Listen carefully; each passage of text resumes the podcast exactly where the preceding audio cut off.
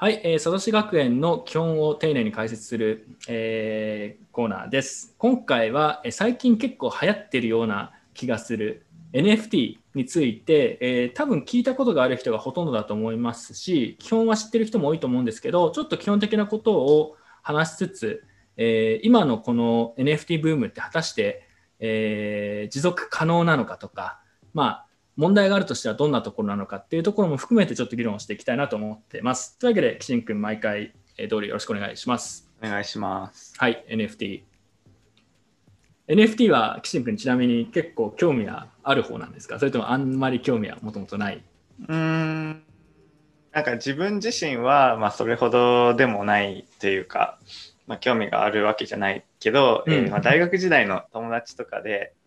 あのアートが好きな子とかは結構なんか最近話題にしてますね。えーなんか大学時代の知り合いでも NFT にじゃあハマってる人がいると。はい。おーなるほどね。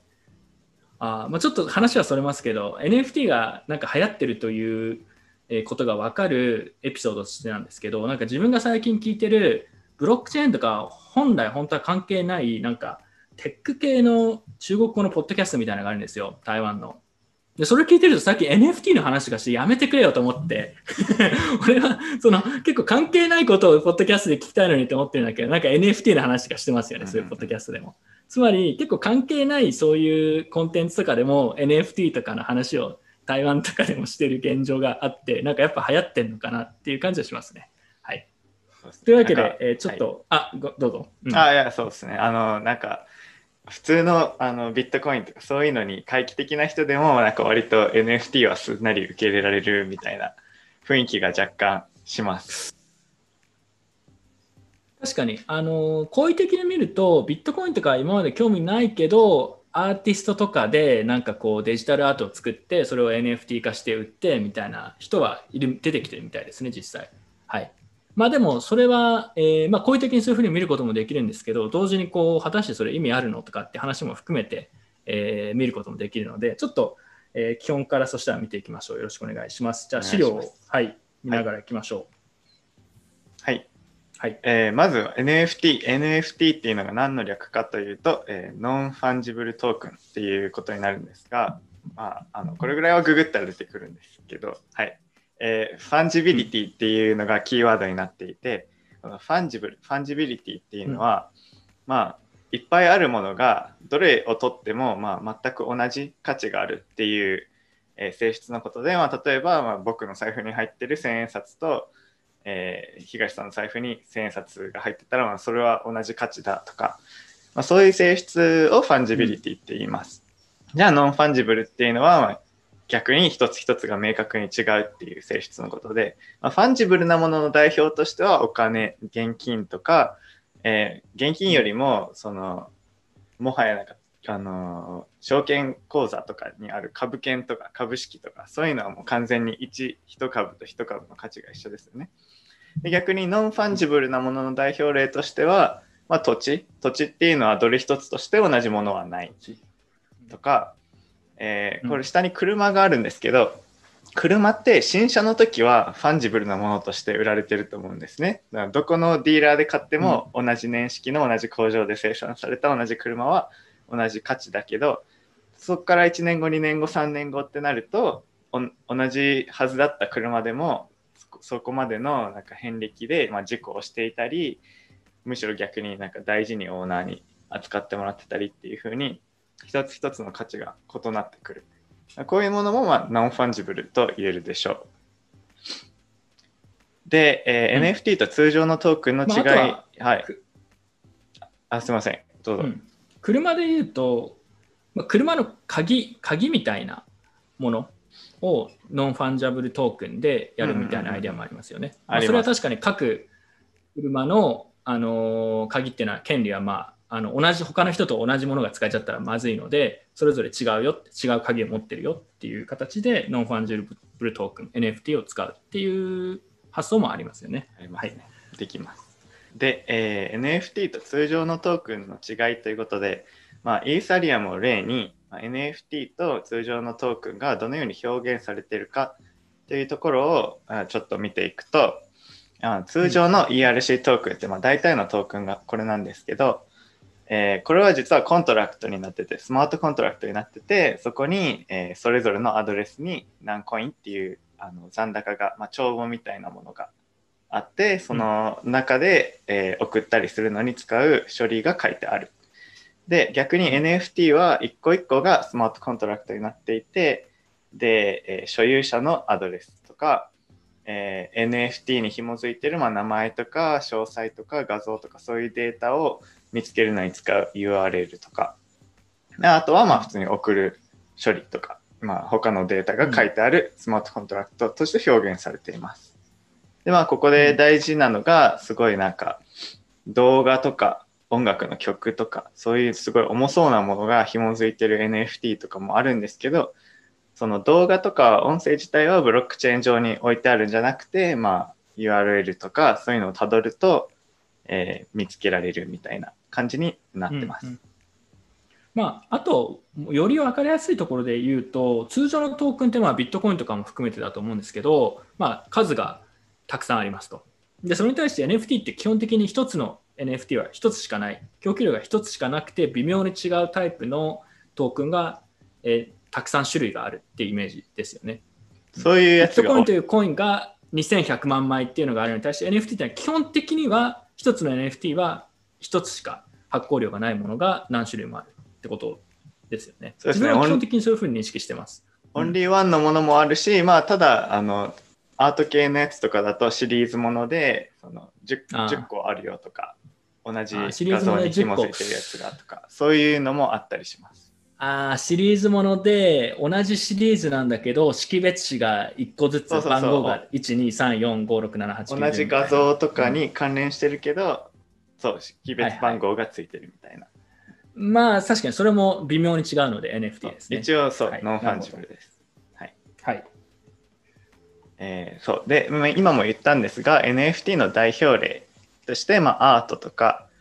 えーまあ、不動産って書いてあるんですけど、うん、現実世界のというよりはなんかバーチャル世界の不動産とか、はい、まあ、あとゲーム内資産とか、うん、えー、ゲーム内のアイテムとかスキンとかそういうものが、まあ、一つの代表例として今流行ってるものとして挙げられます。えー、うん、でまあデジタルアート分野ですごい流行ってる理由の一つとして、まあ、自分が感じてるのはデジタルアートっていうもの自体がやっぱりコピペもできちゃうし誰でもダウンロードできちゃうしえー、なんかすごいマネタイズが難しいものだったから、まあ、アーティストが、うん、え NFT にしたら買ってくれるんだっていうことで、まあ、結構今その波に乗っていっぱい発行してるっていうのがすごいなんかアーティスト側のインセンティブがすごいっていう。アーティスト側はちょっと例えば絵が描ける人とかアーティストとかはもうやらない理由は今ないですよね。だって同じものを描いてもなぜか NFT にしたら1000倍で売れるみたいなさ、うんうん、そういう状況になってるんで。もうある程度ファンがあのすでについてる人だったら普通に平気で何千万円とか売り上げてる人も結構いるみたいな。いますね。なんか、うん、つい昨日か今日か忘れましたけど何億円とかで売れたとかっていうのも見ましたね。誰かが作った、アアート的な何かが。はい。はい、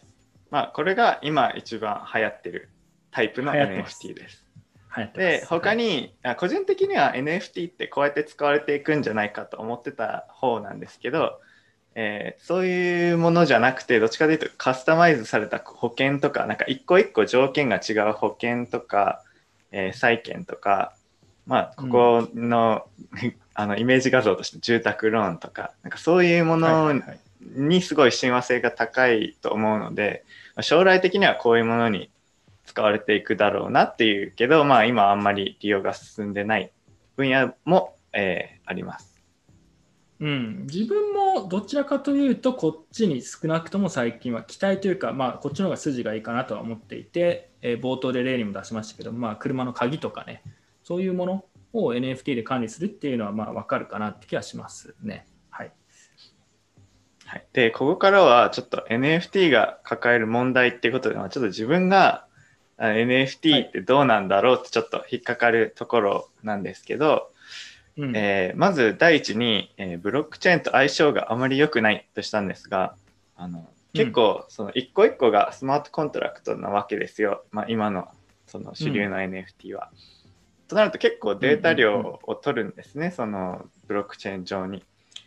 な割高いでしょうねに、今。はい、な割にあんまり、あの経済効率が低いっていうか例えば100万円の NFT にめっちゃスペース割いてなんか一個一個管理するのに対してなんか普通にビットコインとかイーサリアムとかそういうものはもう数億円とか数百億円とか分をすごいちょっとしたあれで動かせるので、あのブロックチェーンっていうリソースが限られてる以上結構プライスアウトされやすいというかその手数料が上がってきた時に動かす価値がない NFT が結構出てくると思うんですよね。もしその健全に発展していって、えーた手数料が5万円になったらじゃあ5万円以下の NFT は動かす価値もないみたいな感じになっちゃうじゃないですか。そうなった時うんにどうするのっていう問題とかを抱えてると思うのが一つ。うん。でもう一個ちょっと顕在化してるすでに顕在化してるものであの、まあ、ブロックチェーン自体は、まあ、法律とかじゃないのでその例えばアート系の NFT にしても著作権がどこにあるとか商業利用はできるのかとかその保有してることでどういう権利がその保有者に与えられてるのかっていう問題があって、まあ例えばうん。違うブロックチェーンにそっくりそのままコピーされた時に誰がなんだろう誰の権利が侵害されてて誰が訴えて誰を訴えないといけないのかとかそういうなんかすごい法律との相性がまあ全然追いついてないので、まあ、その辺もちょっとうん。NFT というもの自体の価値がどこにあるのかみたいなどういう権利がついてるのかっていうものがあんまり透明ではないっていうことで、うん。これは結構まさに今直面しているタイプの問題の一つだと思います。うんえーで最後に、えーよく言われるんですが例えばゲーム内アイテムを NFT にしたら、まあ、1個のゲームで手に入れたアイテムを他のゲームで使うことができる、えーはいっていうことをメリットに挙げる方も結構多いんですがあの、はい。さっきアーティストが結構今 NFT を発行して儲けてるっていう話をしたようにあの NFT って発行する際にお金をもらえるっていうか発行して売るっていうところで儲かるわけで、その既存の NFT をなんかリサイクルして使えるようにするっていうことで直接的には儲からないわけですよ。えーなのでその新規発行のインセンティブが強いっていうことから再利用そういうなんか既存の NFT をまた別のゲームで使えるようにするみたいな、えーそういう動きっていうのは本当に広まるんだろうかみたいなところがあって、うん。うん。全体で見ると実際のゲーム内アイテムみたいにどんどんどんどん数が増えてしまって個別に見ると価値が下がる、まあ、MMO うん。RPG とかだとゲーム内アイテムの価値がどんどんインフレしていくっていうのは結構よくある話なんですけど、まあそれと同じような現象が起こりかねないなとちょっと自分は思ってます。なるほど。じゃあ、ちょっとこの NFT が抱える問題ってことで出してくれたポイントに自分の個人的な意見を言っていくと、まあ、ブロックチェーンと相性があまり良くない、そのまあ、データ量が多いと、データ量が多いっていうか、あれですね、トークンの価値に対して送金手数料が高くなりすぎると、そもそもそれ使えなくなるよねっていうのは本当に事実で、すでにイーサリアムでもそうなりつつある。で、NFT って特にやっぱりコントラクトがその他のものより若干複雑なので、送金手数料って今の水準だともう数千円とか1万円超えとかそれくらいするんじゃないですかね、それだけで。だからそれ以下の NFT とかゲームアイテムっていうのはほぼ無価値になっちゃってるというか、まあ、そもそもそも合理性がなくなってしまったっていうのがまあ今なので、これは間違いないですよね。だからこれは他のチェーンに移行したりとかそういうことをしなくちゃいけなくなってる NFT 系のプロジェクトもえーイーサリアム上で多いんじゃないのかなって感じはします。これは自分も問題ですし、えーまあ、自分も似たようなことを昔ビットコイン系のブロック、ビットコインのブロックチェーンでやっていたので、えーまあ、こういう経験あるので、これはよくわかりますと。で、法律とか権利の問題ですね。まあ、これもまあ確かにとは思うんですけど、まあ、ブロックチェーン使わなくても結局会社が決めるんですよね。っていうところはあって、で、まあ別にデータベースで同じようなことをやろうとしてもできなくは確かにないんですけど、ブロックチェーンを使うことで、えーまあ換金性がより高まるとか、換金しやすくなるとか、DEX とかでトレードしやすくなるとか、そういう仕組みにこううまくフリーライドできるっていうところは確かにあるので、まあ、そこは若干ブロックチェーンみたいなものを使うメリットあるのかなとは思いますけどその NFT トークを持ってるからビットコインってビットコインを持っていたら別に法律とかとは関係なくあるし需要がある限りはそこに価値があるっていうある意味の信頼感がすごいあるんですけど NFT の価値の根拠っていうのは基本的にはその発行主体に依存しているのでそこはやっぱりブロックチェーンと相性が悪いって言われても、まあ、確かにっていうところはあります。で最後なんですけどまあ、ゲーム、複数ゲーム間で使えるっていう話。で、これ自分昔言ってたんですよ、自分でも。まあ、で、それは可能性としては今もあり得るとは思うんですけど、やっぱ自分の経験的にも思ったのは、うん、やっぱり他のゲームで別のゲームのアイテムを使う理由はあんまりない。まあ、ないことはないけど、そんなガンガンやるメリットはない。例えば自分がちっちゃいゲーム会社で、大きいゲームプレイヤーからなんかユーザーを奪いたいとかっていう理由で、その大きいゲームの、あのーこのアイテムを持ってる人にはこのゲームでちょっとなんかボーナスが上げられるよみたいなとかっていうのはできると思うしそれは今も多分なんとなくそういうの少しずつ出てるのかなとは思うんですけど自分が昔考えた時よりはやっぱりそういう動きっていうのはあんまりなかったっていう、まあ、経験もあるので多分それをそういう経緯を知らないで今からなんかいや複数のゲームで使えるとかって言ってる人もいると思うんですけど、まあ、ちょっとそれは甘いかなって気は確かにしますね。うん、実際にはそんなに起きないしガンガンやっぱり発行しちゃうインセンティブの方が強いかなっていう気がします。なので自分はね、今の NFT の特にアート系のやつのブームを見ると、ちょっとやっぱり過去の失敗だったりとか経緯を完全に無視してなんか NFT すればとりあえず高く売れちゃうからみんなやろうぜっていうすごいこう短期的な浅いこうブームに乗ってるだけに見えてしまうんですよね。自分は。あのちょっと厳し厳しい見方をしてるんですけど。なんかうん、一時的なものだなって感じしかしないですし今すごいお金がついてる NFT のアートも、まあ、半年くらいしか持たないんじゃないのかなと思ってます。例外はあるかもしれないですけど。はい。なので自分はそんな感じで見てます。岸君どうですか？そうですね、ちょっとアート系に関してはちょっとバリューにちょっと似てるなと思って、まあ、今は、あバリューね懐かしい、ね、あれにちょっと似てるところが多いとは思うんで、まあ、あれに似た結末にはなるのかもしれないけど、まあ、あれもなんかもう許されてるというか忘れられてるみたいなところはあるんで。まあ、許す、そうですね。別に NFT アートを高く買って、それが売れなくなっちゃって損する人が出て、損、損というかなんだろう。まあ、もし転売を目的として買っているんだったら、そうそうそう、損という感じになるのかもしれないですけど、まあ、そんな大した問題ではないので、買いたければ買えばいいんじゃないのって感じですけど、うんうん、今は本当に短期的なブームって感じはしますね。うん。はい。なのでか、そういうもののトークの大部分も99%は価値をもう1年も多分維持でき、まあ、1年はできるかもしれないですけど、数年とか維持できないので、なんか本当に価値があると思って買わない方がいいとは思いますね。なんか自分がすごく好きとかゲームで使えるとかそういうものだったらまだいいと思うんですけど、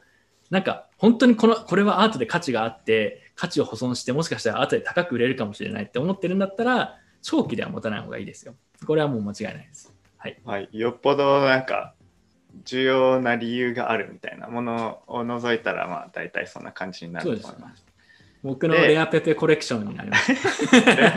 レアペペコレクションもね、最初の方のやつならね、意外と価値があるかもしれない売れるかもしれない、ね、最後の方のやつはね、あんまり欲しい人いないと思う。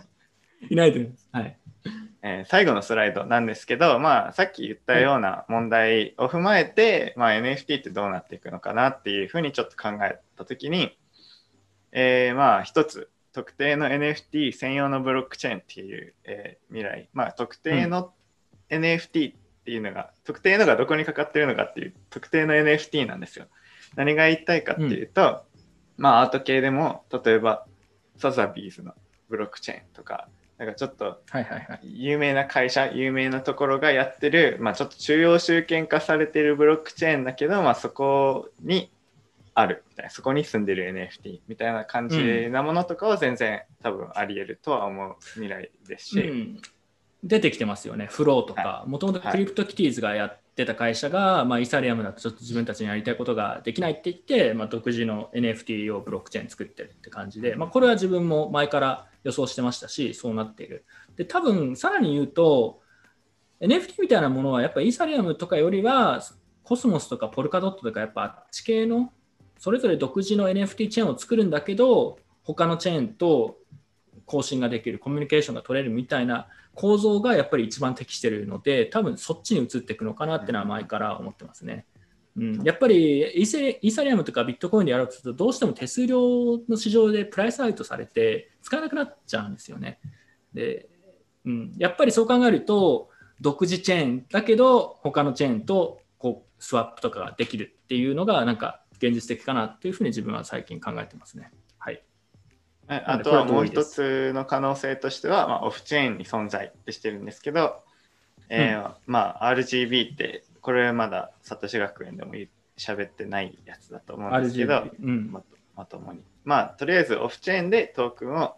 発行して、その、えー、取引を管理するみたいな、えー、プロトコルがいろいろ出てくると思うんですけど、最初からブロックチェーン上じゃないところにある NFT みたいな感じで、まあ、うん、どちら？それ NFT って呼んでいいのかなってなんかよくいや NFT でもできますよ。あの RGB も、まあ、最初はなんかファンジブルトークンでやってるけど、うん、一応 NFT でも同じことはできないことはない。うんうん、ただ、なるほど、まあ、ベストの解かどうかはわからないって感じですね。結局、誰かに、ね、例えばその発行主体に価値が依存するのであれば、ある程度発行主体が管理してるような、えー、やり方が一番効率よくなっちゃうんじゃないかっていう管理が、まあ、感じがあるんで。確かにこっちのやり方もありますね。ただこっちの方がさらに依存が若干強いなって気はちょっとねしますね。うん、だからどっちか1個が来るどっちですかって聞かれたら自分はどちらかというとあのさっき言った前者の方が今後は可能性としてはあるかなって気はしますけどあとはやっぱり RGB みたいなものうん、オフチェーンでやるっていうのをそこまでして NFT みんなやりたいのか、あ、まあ、アートとか抜きとして、まあ、鍵とかだよね。は、まあ、確かに会えるかなって気がするので、うん。アート系のやつは例えば、フローとかもそうだけど、独自 NFT 専用ブロックチェーンみたいな方向に行って、それ以外の NFT のコンセプトは、えー、オフチェーンでの処理、RGB みたいなものに行くっていう風になるのかもしれないですけど、ちょっと自信薄、あ、まだだいぶ早いんで、うん、特にの方は、うん。これは自信薄どうなっていくか、まだ数年かかるから、とりあえず。はい。なので、最後に言いたいのは NFT ちょっとね、なディスってるっていうか、まあ、ディスってる時もあるんですけど、別に全部否定してるわけじゃなくて、多分こういうもう少しこう、よりフィットした技術を見つけていくんだろうなって言って、それは今ちょっと今話題になってるのは本当にただの一時的なブームで、そこは本質的なところとはずれてるのかなっていう気はしてます。うん、はい。まあそんな感じです。なんか他に、えー、付け加えありますか？まあ NFT ね、まあ、サクッとでいいかなってか気がするので、ただ流行ってるので、ちょっとコメントをね、しなくてはいけないかなということで。はい。まあ自分も以前 NFT チックなことはずっとやってたんで、興味はないことはないんですけど、ちょっと最近はもう完全に引退して あの遠くから見てるだけですけど、まあ、ブーム半年で去るかなっていう予想をしておきます、自分は。はい。というわけで、えー、サトシ学園 NFT の会はここまでで、次回はちょっとまたビットコインの話に戻して、えー、ソフトフォークとかハードフォークとかですね、えー、これからさらにその話題がまた重要になってきそうなタイミングが来ているので、それについてちょっと話をしていこうと思います。というわけで、今回はここまでにします。では。